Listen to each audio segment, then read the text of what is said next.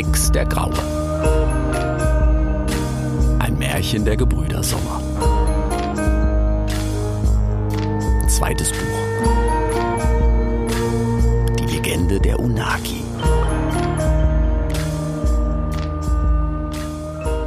Kapitel 3. Die Legende der Unaki. Rix und Fennec hatten Skinkton weit hinter sich gelassen, als tief im Westen die Sonne untergegangen war.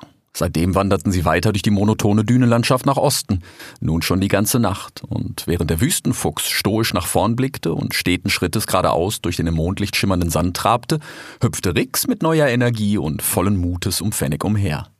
Er erinnerte sich selbst dabei an Kipp und ließ Fennec das auch sofort wissen, spielte ihm vor, wie das Eichhörnchen abgehackt fluchte und nach Nüssen schnupperte, und Rick selbst schnappte dabei übermütig im fast magisch glitzernden Wüstensand nach Spinnen und Skorpionen. Er fühlte sich großartig. Er hatte ein erstes großes Abenteuer in der Wüste überstanden und war nun bereit für alles, was sie noch für ihn bereithalten mochte. Dachte er. Denn hatte er nicht noch jedes Abenteuer überstanden? Er musste zurück zu Kipp und Altobello und Tubal und wissen, wie es ihnen ging, ja. Aber auch diesen Weg wird er nun schon noch irgendwie schaffen. Es kam halt erstmal wieder ein Umweg, wie damals der Weg zu Zara oder durch die Donnerberge. Oder eben Skinkton. Und Umwege bringen auch immer Abenteuer mit sich. Nun würde er Fennec bis zum Maat folgen und dann dem großen Fluss nach Bambia, wo die Maatpferde planschen. Und dann mit der Strömung zurück nach Imir. Zurück zu Kipp und Altobello und ihnen von seinen Abenteuern erzählen. Dachte er. Noch ahnte er nichts von Omar und seinem Feigenbaum, nichts von Kaktuswurzeln und Visionen und war weit von alledem entfernt. Hier wäre ich mit den Spinnen vorsichtig, ja? Ihre Kiefer sind zwar schwach, aber ihr Gift kann Kamele töten, ich schwör. Äh, was sind denn Kamele? Fragte Rix und ließ ein wenig enttäuscht davon ab, jedem durch den Sand krabbelnden Schatten nachzujagen. Auf jeden Fall deutlich größer als du, ja? Oh, sieh mal, siehst du das hier? Das sind Erdmenschenspuren, ich schwör. Die Schleifspur hier, das ist ein Jungtier, das sich an der Mutter festhält. Das wird Ernestos Clan sein, ja? Wenn wir ihnen folgen, werden sie uns früher oder später zu Achwa führen. Aber wir sollten uns aber beeilen, die Spuren sind frisch und nichts lebt lange in der Wüste, schon gar keine Spuren, ich schwör. Komm, Bruder, Ernesto hat gesagt, er gehört zu Suris Clan. Fenne kennt Suri, sie ist einer der kühlsten Köpfe in der Wüste und war immer korrekt zu mir, ja? Ich schwör. Aber sie lässt uns sicher irgendwo unterschlüpfen, solange Sol den Himmel regiert. Yalla! Fennec trabte nun deutlich schneller und Rix lief im Gleichschritt neben ihm, nicht zuletzt, weil er selbst keine Spuren im Sand erkennen konnte. Mittlerweile wuchsen auch staubtrockene Gräser daraus hervor und das Bild, wie sie in einem See aus glitzerndem Sand standen und gemeinsam in der leichten Brise wogen, erinnerte Rix an das Schilfrohr seiner Heimat. Sieht aus wie bei den Bibern, dachte er schläfrig und nur halb im Ernst.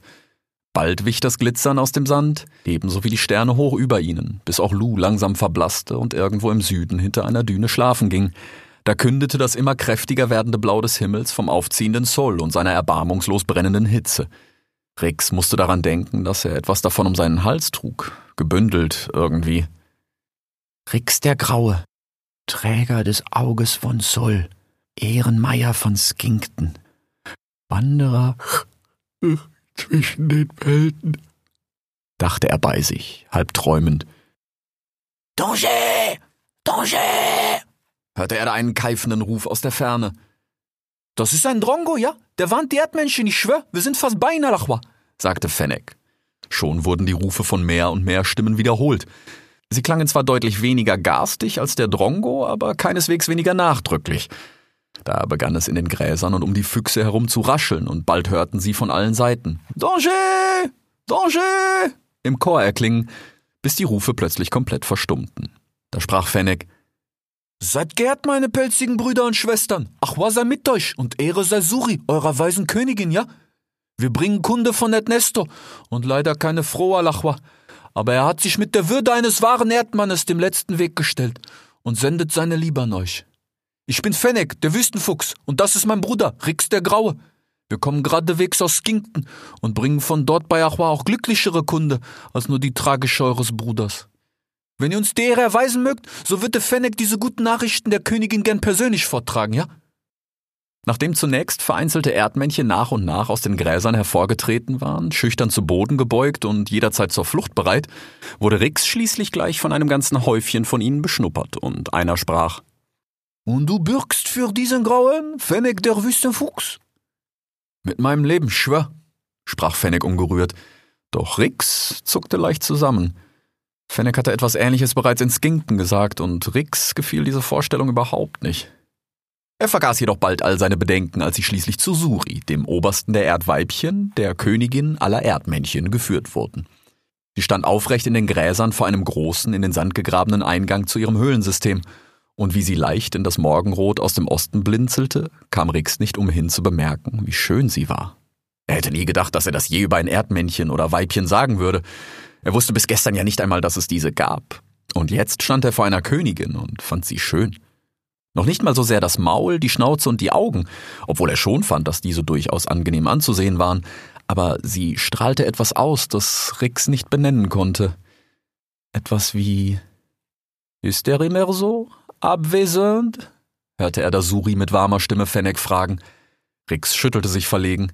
Äh, ich, äh, ich bin Rix, der Graue, äh, Reisender von jenseits der blitzenden Berge und äh, e-, Ehrenmeier von Skinkton. Suri senkte leicht ihren Kopf, blickte fast gelangweilt auf Fennec und fragte mit einer gehobenen Braue.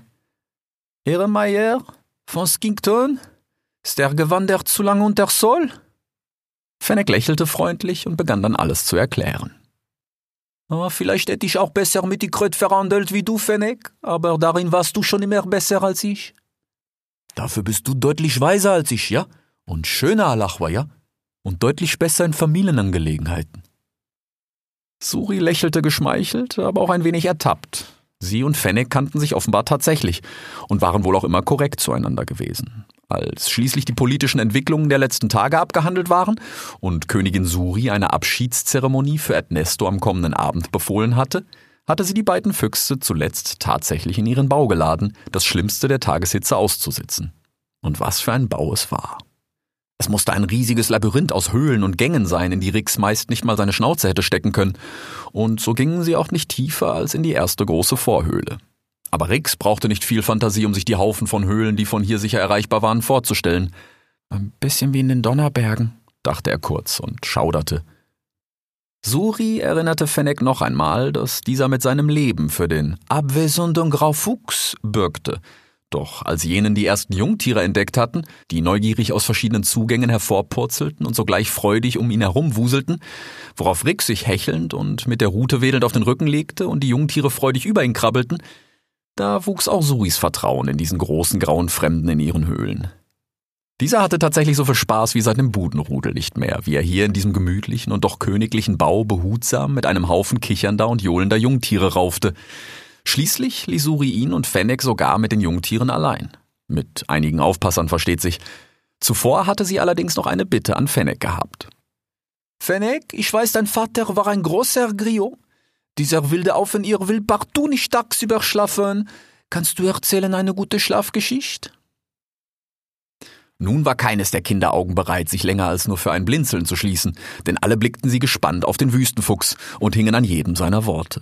Zwar hatte er zunächst wieder und wieder betont, dass er eigentlich kein Geschichtenerzähler sei und gewiss nicht halb so gut wie sein Vater, aber als ein besonders vorwitziges junges Erdweibchen gerufen hatte, es wolle die Geschichten von Sol und Lu hören und von Ero, Ma und Achwa, da hatte Fennec schließlich begonnen zu erzählen und er begann dabei ganz am Anfang.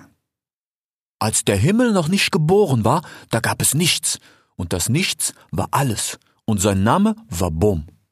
Aber Bom war auch eine riesige Spinne und sie spann sich ein Kind. Das war Sol. Er war das Licht, das Wissen und die Sonne. Doch Sol langweilte sich so allein und so nervte er immer zu seiner Mutter Bom und er brannte ihr Löcher in den Pelz, wo wir heute die Sterne sehen. Da schuf sie meine Schwester, Lu, die sein Licht spiegelte, und sie war die Weisheit, der Wandel und der Mond. Und Bohm spann ein Band zwischen den beiden, und sie begann zu tanzen, und sie bekam einen Sohn und zwei Töchter, Ero, Ma und Dachwa. Ero war die Luft und der Himmel. Er war der Älteste und Größte, und Ma, die Erde und der Grund, legte sich ihm in den Schoß. Ihre jüngste Schwester war Achwa. Sie war das Wasser und die Zeit und spielte am liebsten mit Ma. Eines Tages sagten Achwa und Ma, sie wollten Kinder haben, und die weise Lu lächelte gütig, aber der hitzköpfige Sol wurde zornig, und er warf seinen Zorn auf Ma. Doch Ero, der immer viel empfindlicher als Ma gewesen war, stand zwischen ihr und Sol, und Sols Zorn traf Ero, und ein Teil von ihm ging in Flammen auf, und so wurde Arakash geboren. Arakash war das Feuer und die Zerstörung, und er verbrannte sogleich jeden Baum auf Ma, und nur seine große Schwester und Tante Achwa konnte ihn aufhalten. Achwa wollte ihn töten, doch ihre große Schwester Ma sagte, Sol hat ihn für mich gemacht, ja? Er soll mein Sohn sein und in mir wohnen. Und sie schuf den Xolox, eine große Höhle in Ma's Innerem, in dem nun auf immer Arakash wohnt. Aber Achwa und Arakash hassten sich, und alle Bäume, die Achwa nährte, brannte Arakash irgendwann nieder. Achwa wollte Ma zum Schutz komplett bedecken, aber Ma drohte zu ertrinken und Achwa teilte sich und stieg auf zu Ero, sodass Ma wieder atmen konnte, und so wurden die Wolken geboren. Aber auch etwas von Arakash war mit ihr aufgestiegen.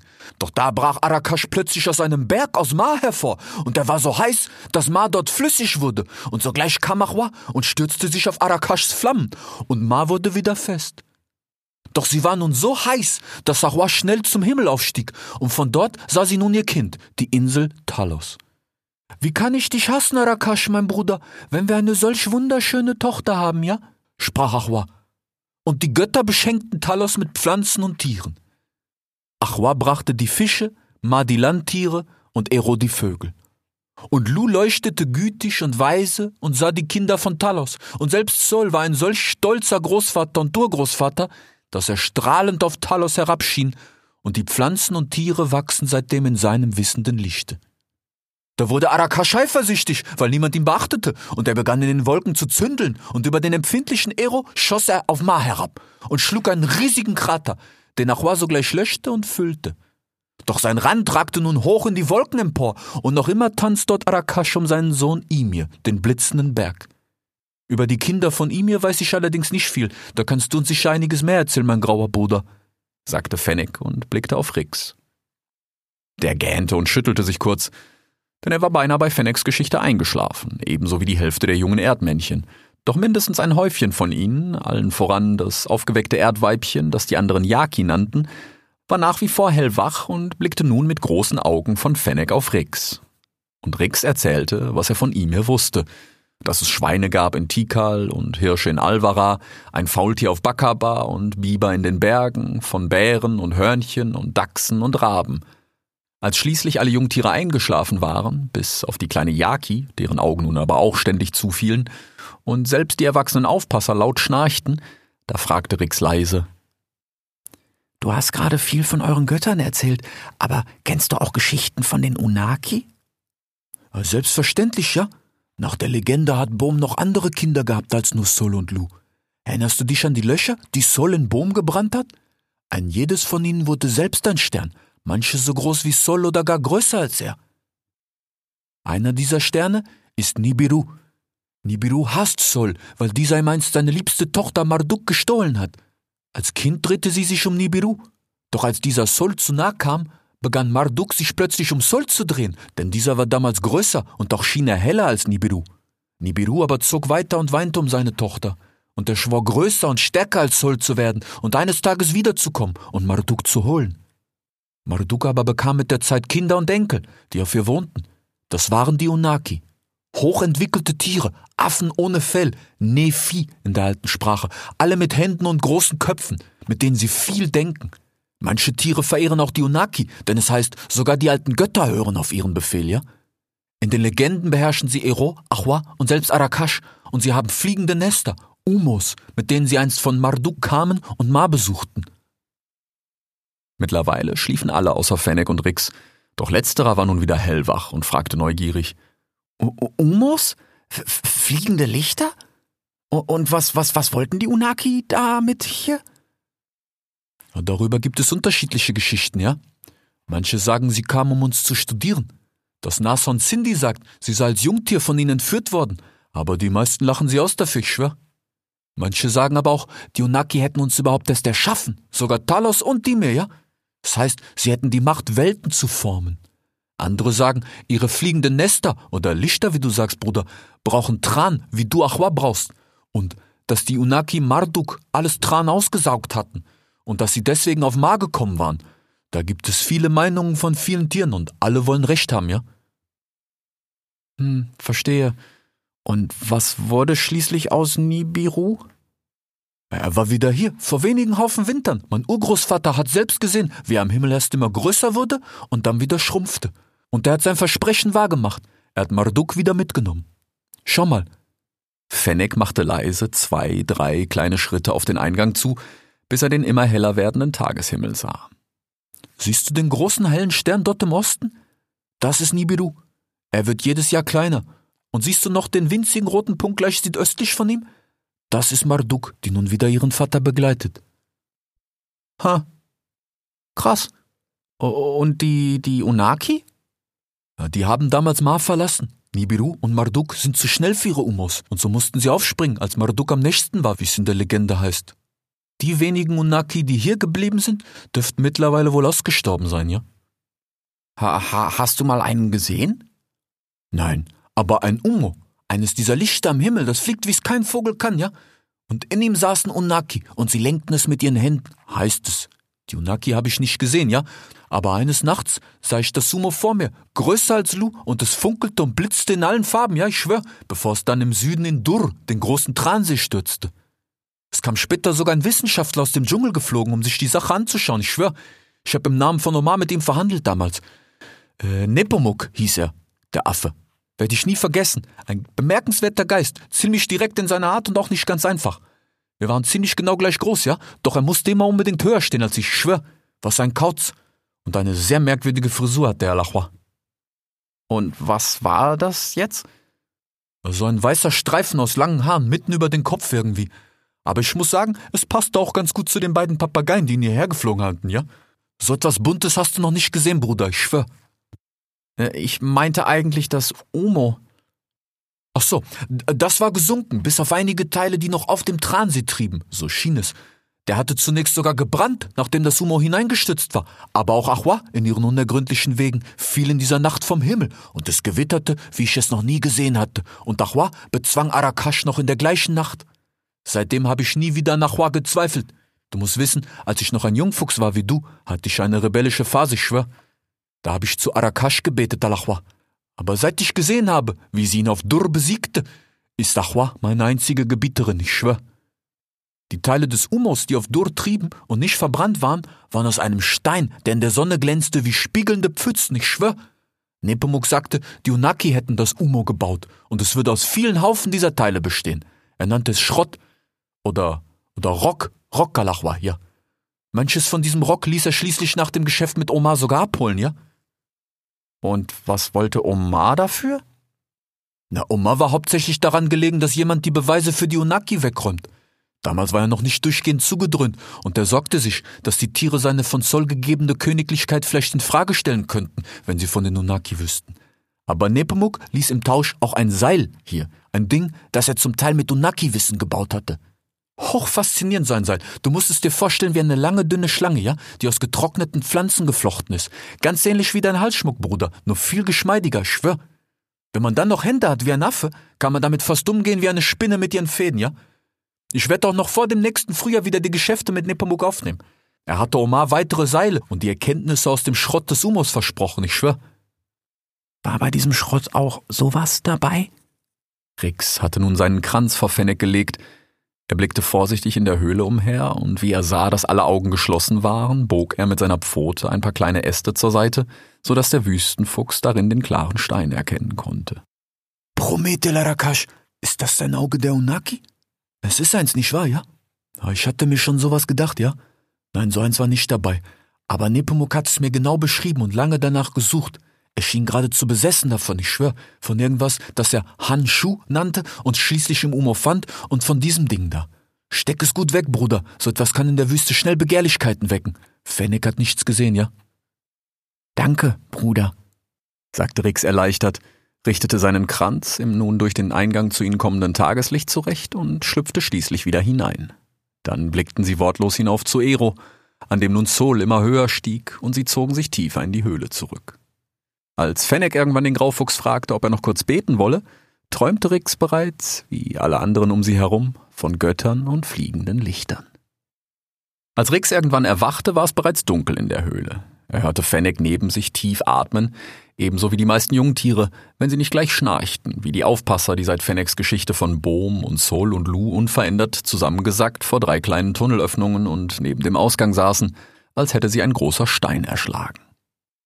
Rix hatte große Mühe, überhaupt etwas zu erkennen, und so beschloss er bald leise an die Oberfläche zu schleichen.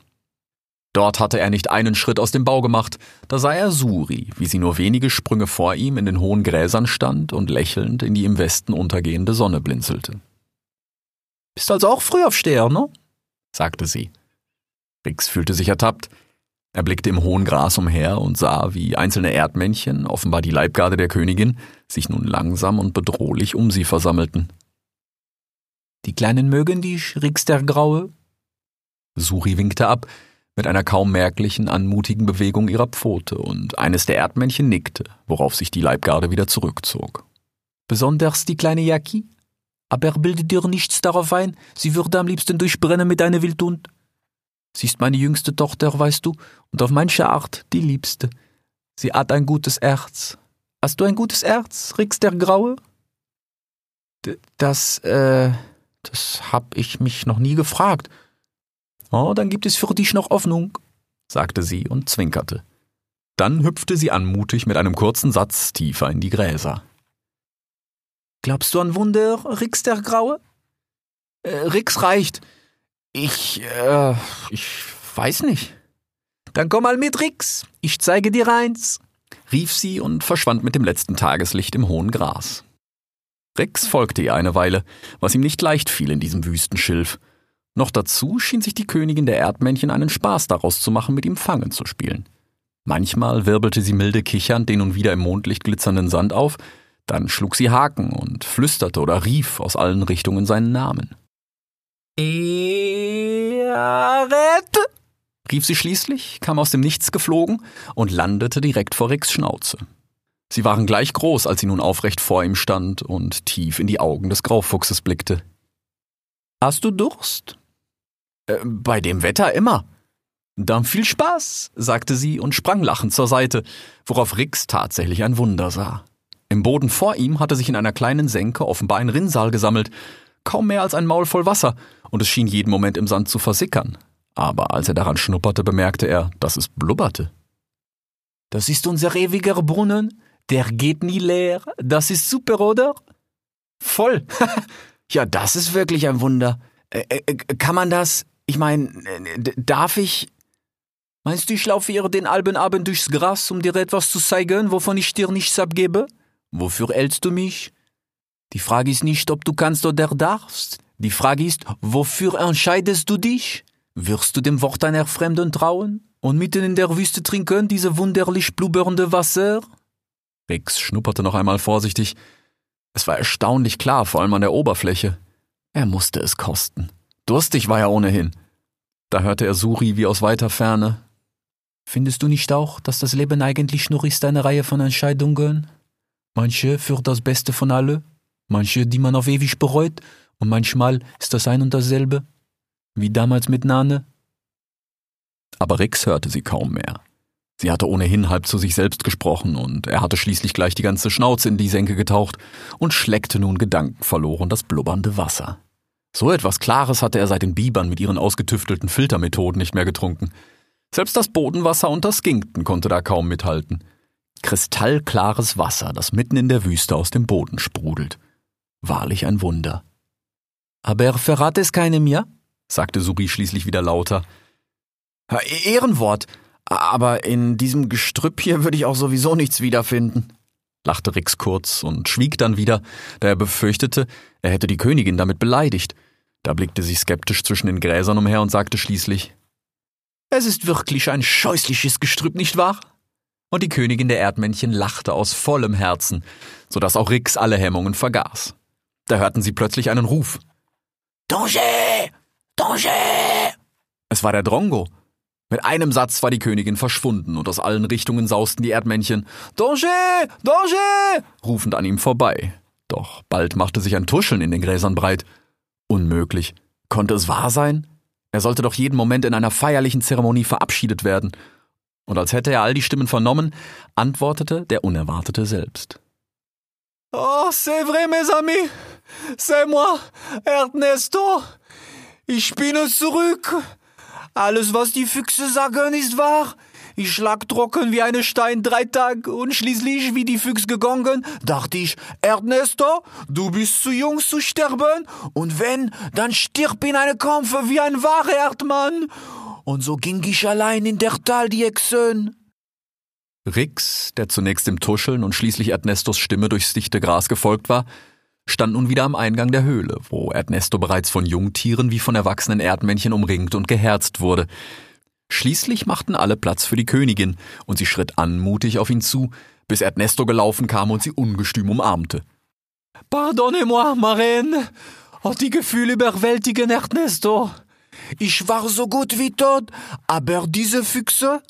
Und er zeigte auf Rix und Fennec, der sich mittlerweile wortlos neben den Graufuchs gesellt hatte. Die Königin nickte kurz, anerkennend in ihre Richtung.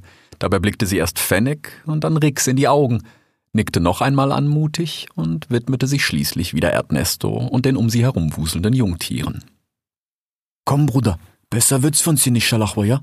Yalla, sagte Fennec und trabte bald wieder zielstrebig nach Osten durch den Wüstensand.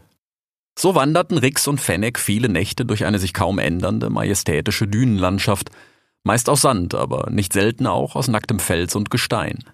Überall kannte Fennec jemanden, der immer korrekt zu ihm gewesen war, und wenn nicht, dann grub er selbst ein Loch, in dem Rix oft weilenlang den Geschichten Fennecs Vaters lauschte, und bald hatte er mehr über die Wüste, die Götter und die Unaki vergessen, als die meisten Raben wohl je gehört hatten. Wie viele von diesen Geschichten Uatu wohl gekannt hat? Hatte Rix sich eines angenehmen Tages gefragt, als sie zur Abwechslung unter freiem Himmel schlafen konnten, das heißt im Schatten eines großen einsamen Baumes, in dem Ziegen standen und die spärlichen Blätter fraßen. Selbstverständlich war Fennec immer korrekt zu ihnen gewesen, und so hatten die Füchse einen Tag unter ihrem Baum geschlafen. Bilder wie diese, seit Suris Wasserstelle nannte Rix sie still bei sich Wunder, gab es jeden Tag zu sehen. Dinge, die Rix sich nie hätte vorstellen können und nun nie vergessen würde – eines seiner liebsten Wunder war es, die Dünen hinab zu surfen, wie Fennec es nannte, und bei allen Gefahren und Entbehrungen, die die Wüste mit sich brachte, war das Leben hier oft wunderbar und bei aller majestätischen Monotonie der Landschaft immer aufregend. Mit der Zeit vergaß Rix nun sogar immer öfter seine Freunde Kip und Altobello, auch wenn die Bilder von ihren im Regen, Fisch und Vogelblut getränkten Gesichtern ihn auch immer in seinen Träumen heimsuchten. Meist schreckte er irgendwann davon auf, und Fennec beruhigte ihn mit einer der Geschichten seines Vaters. Nachdem sie einen Mond lang gewandert waren, hatte sich die Landschaft spürbar verändert. Fennec erklärte, dass sie nun durch Steppen und Savannen wanderten, dies aber alles königlicher Verwaltungsbezirk und somit offiziell Wüste sei, bis zum Dschungel, der mindestens zwei Monde Fuchsmarsches weiter im Osten lag. Die Tiere hier verstanden sich aber ohnehin seit ewigen Zeiten alle als Wüstenbewohner, nicht zuletzt, weil je nach Wetterlage viele Gegenden sich schnell verwandeln konnten und sie sich bis zum königlichen Feigenbaum kurz vorm Maat auch geradezu unberechenbar abwechselten. So wanderten sie tagelang wieder durch das Wüstenschilf, das Rix und Suri Gestrüpp genannt hatten und in dem jetzt überall Grillen und Zikaden zirpten, nur um bald in einer trockenen, ewigen Leere durch den Schatten riesiger Felsen zu ziehen, wo nichts als der einsam heulende Wind zu hören war. Grundsätzlich war nun aber deutlich mehr Grün zu sehen als in den ersten Wochen. Gräser, hin und wieder Bäume und Büsche und nicht zuletzt immer wieder riesige Kakteen, auf denen gern die Geier saßen. Die Dünen waren mit der Zeit auch anderen Erhebungen gewichen und es gab immer häufiger kleine Rinnsale in großen leeren Flussbetten und andere Wasserstellen. Die Erde wurde zunehmend feuchter und hier und da in den großen Hügeln von den Wurzeln ihrer bewachsenen Kuppen zusammengehalten. Die Bauten und Gänge, die die verschiedensten Wüstenbewohner in diese grünen Dünen, wie sie landläufig genannt wurden, gegraben hatten, überstiegen Ricks Vorstellungskraft, wie so viele Tiere, auf die er unterwegs traf. Er sah gewaltige graue Bullen mit Hörnern als Nase, die stampfend um ihre Weibchen balzten, dass die Erde bebte. Er sah Tiere mit ewig langen Hälsen, die so groß waren wie die Bäume, von denen sie fraßen. Er sah Schwärme von Zugvögeln, die den Himmel verdunkeln ließen, und andere Vögel, Fennec nannte sie Queleas, die die beiden Füchse immer wieder zum Wasser führten. Sogar ein einsames Krokodil und ein Martpferd auf seinem Pilgerweg traf Rix, doch nichts auf dieser Reise sollte ihn so prägen wie die Nacht in Umelachua. Sie erreichten die Oase, nachdem sie tagelang wieder nichts als Dünen gesehen hatten, so dass Rix aus der Not erneut Steine lutschen durfte, nun stand Lou wieder voll und rund am abendroten Himmel, bereits zum zweiten Mal, seit Rix ans Ufer gespült worden war, genau wie Fennec es damals berechnet hatte. Rix hatte jetzt bereits vieles in der Wüste gesehen, doch nichts wie diese Oase um El Achua. Soweit sein Auge reichte, sah er bis zum Horizont nur Sand, doch vor ihm lag ein großer See, um den herum Gräser und Bäume wuchsen, und zahllose Antilopen, Gazellen und Impalas weideten dort, aber auch Wildhunde und selbst einen Löwen sah Rix hier, und er war zunächst erschrocken und fürchtete sich nach allem, was er in den letzten Monaten über diese gehört hatte. Doch Fennec versicherte ihm noch einmal, dass Umelachwa seit Ewigkeiten ein Ort des Friedens sei. Wie Bakaba? hatte Rix gefragt. Was ist Bakaba, ja? Äh, eine neutrale Zone, wo die Hirsche und Wildschweine sich nicht bekämpfen. Ich weiß nicht, was das für Tiere sind, ja, aber ja, eine neutrale Zone, wie Bakaba, ich schwör. Wie zum Beweis grüßte Fennec den Löwen. Es war Tarek, der Sohn des Königs Omar, und selbstverständlich kannte er Fennec, und selbstverständlich war Fennec auch zu ihm immer korrekt gewesen. Wie auf ihrer gesamten Reise stellte der Wüstenfuchs Rix als seinen Bruder aus dem Norden vor, und Tarek grüßte ihn flüchtig, doch beachtete ihn nicht weiter. Seine gesamte Aufmerksamkeit galt einer jungen Löwin, die gerade im Begriff war, im See zu baden, und so zogen die Füchse an ihm vorbei. Fennec hatte es sich sogleich unter einem Baum gemütlich gemacht, und nachdem Rix ausgiebig, aber auch langsam und vorsichtig aus dem See gesoffen hatte, legte er sich schließlich neben ihn. Da sagte der Wüstenfuchs, Dies ist der perfekte Ort, um die Wurzel zu kauen, Alachwa. Noch dazu steht Lu voll am Himmel, ja? Du scheinst ein wahrer Glücksfuchs zu sein, Alachwa, sprach er und grinste. Auch ist es nicht mehr weit bis zum Fluss, ja? Omelachwa gehört da einst zur Steppe und ist über die Zeit von ihr getrennt worden. Doch es ist nicht weit und dann bist du auch schon bald am Mart, ich schwör. Es war meine große Freude, dich durch die Wüste zu geleiten, Rix der Graue. Das klingt ja schon fast wie ein Abschied, sagte Rix da ein wenig betrübt. Vielleicht ist es seiner, Bruder, vielleicht ist es seiner. Niemand weiß, was die Wurzel dir zeigen wird, ja? Als ich das letzte Mal eine von ihnen kaute, war ich für ein Geschäft mit den Dromedaren unterwegs. Und eigentlich hatte ich zu meiner Familie im Osten zurückkehren wollen, Arachwa, um die Ausbildung meines Sohnes Kenneth abzuschließen. Er soll bald der nächste korrekte Fennec werden und dafür gibt es vieles zu lernen, ja? Es ist nicht immer leicht in der Wüste weise und korrekt zu sein, ja? Doch als ich nach dem erfolgreichen Geschäft mit den Dromedaren zur Feier die Wurzel kaute, hatte ich eine Vision von dir und deinem toten Freund und sie hat mich tief in den Westen bis ans Ufer geführt, ich schwör. Und du, du hast deinen Sohn für mich im Stich gelassen? Aber nein, was denkst du, Bruder? Er ist gut aufgehoben bei seinen Schwestern, ja? Die wollten ihn sowieso nicht gehen lassen, ich schwör. Aber Achwa hat ihre Pläne für uns alle. Und der Kaktus hat mir offenbart, dass es meine Bestimmung war, dich zu treffen, Alachwa. Und ich glaube, du wirst mir zustimmen, wenn ich sage, dass es das Beste war, was dir passieren konnte, ja? Da konnte Rix ihm nicht widersprechen, und er schwieg. Bist du ein Rudeltier, Rix der Graue? fragte Fennec irgendwann in die Stille. Ich, ich war eins, dachte ich, aber ich scheine immer von meinem Rudel getrennt zu werden. Erst meine Mutter und Schwester, dann Uatu, Kip, Altobello, das Budenrudel.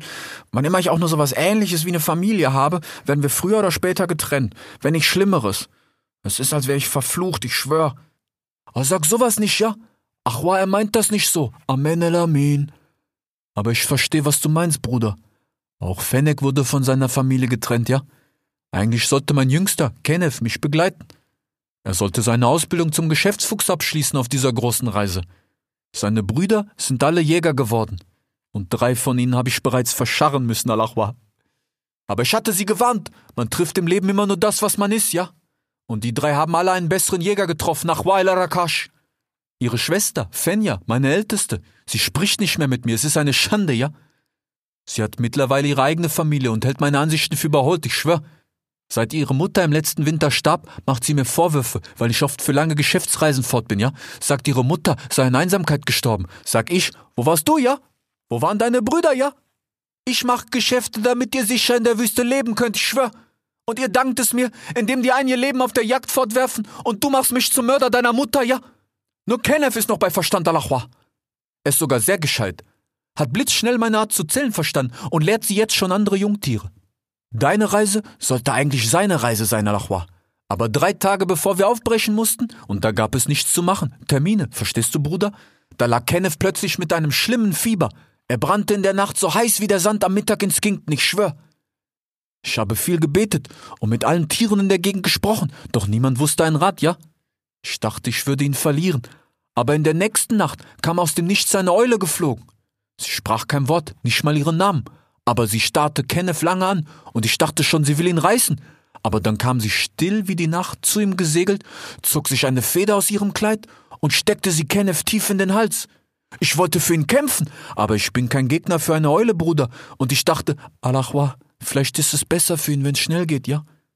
Dann nahm die Eule ihre Feder, machte einmal Huhu und verschwand so lautlos, wie sie gekommen war, ich schwör.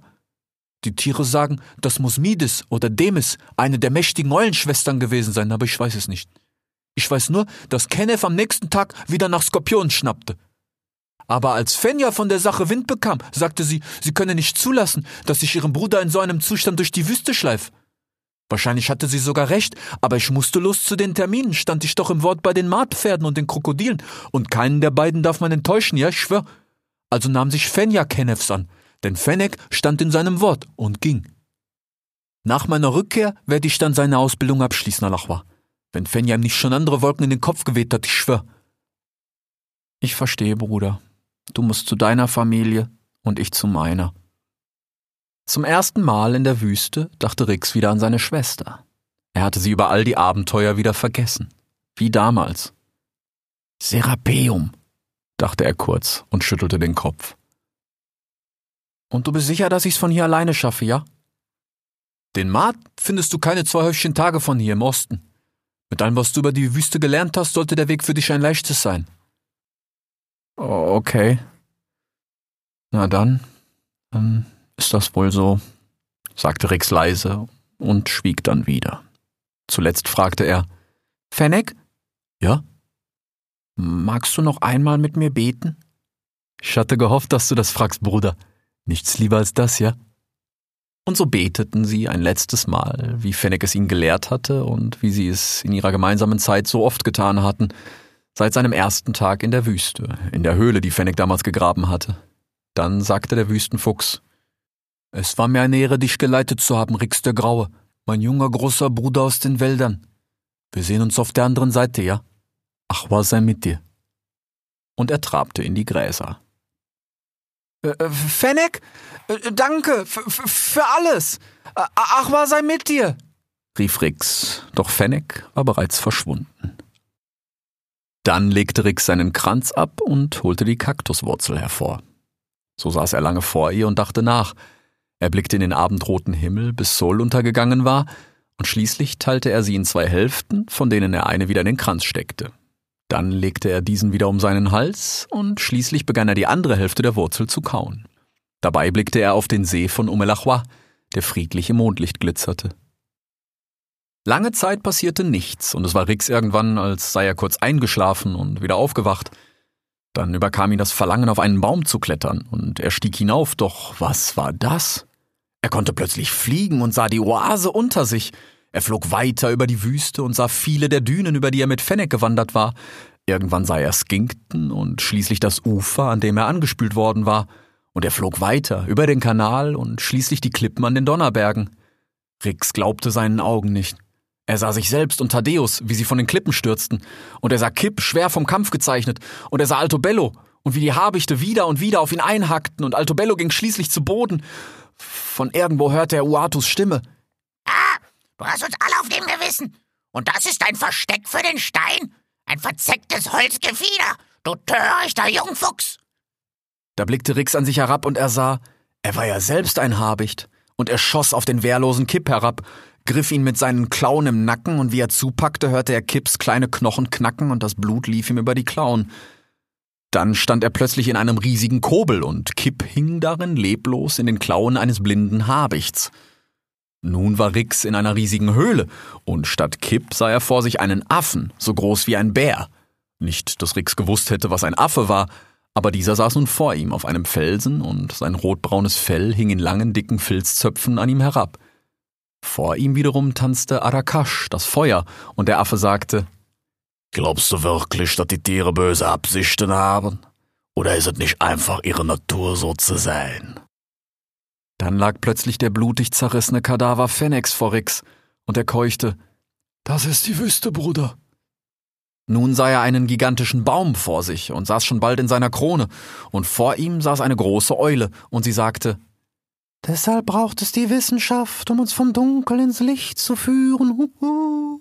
Und sie griff mit ihren Klauen nach Rix, doch er fiel hinab, und er sah eine große Schildkröte und einen Waschbären und einen Drachen und überall Flammen. Dann lief Rix plötzlich wieder durch die Wälder Alvaras, und neben ihm lief eine Fähe. Sie biss ihn zärtlich und neckte ihn, und gemeinsam tollten sie lachend über eine Wiese, und sie sagte Hast du schon mal an Kinder gedacht? Da lag plötzlich überall Schnee, und unter Nadelbäumen saß ein riesiger dunkler Wolf.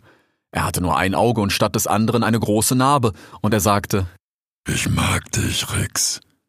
Du bist mir ähnlicher, als dir lieb ist. Dann sah er Tubal in den Donnerbergen, wie er von einem Blitz getroffen wurde und leblos und dampfend im Regen zusammensank. Nun war er wieder in einer Höhle, und vor ihm saß ein zusammengekauertes großes Tier ohne Fell, und es schrie in einer Sprache, die er nicht verstand, und er hörte Kips Stimme, die sagte So ist der Wald. Dann hörte er Fennec, der sagte So ist die Wüste, Bruder. Zuletzt sah er Tack, den Dachs.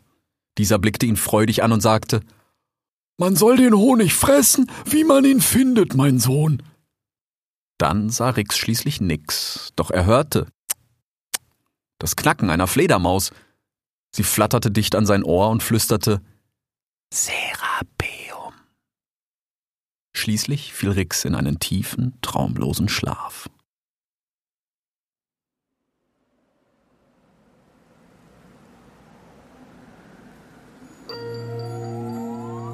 Sie hörten Rix der Graue. Ein Märchen der Gebrüder Sommer. Zweites Buch. Die Legende der Unagi.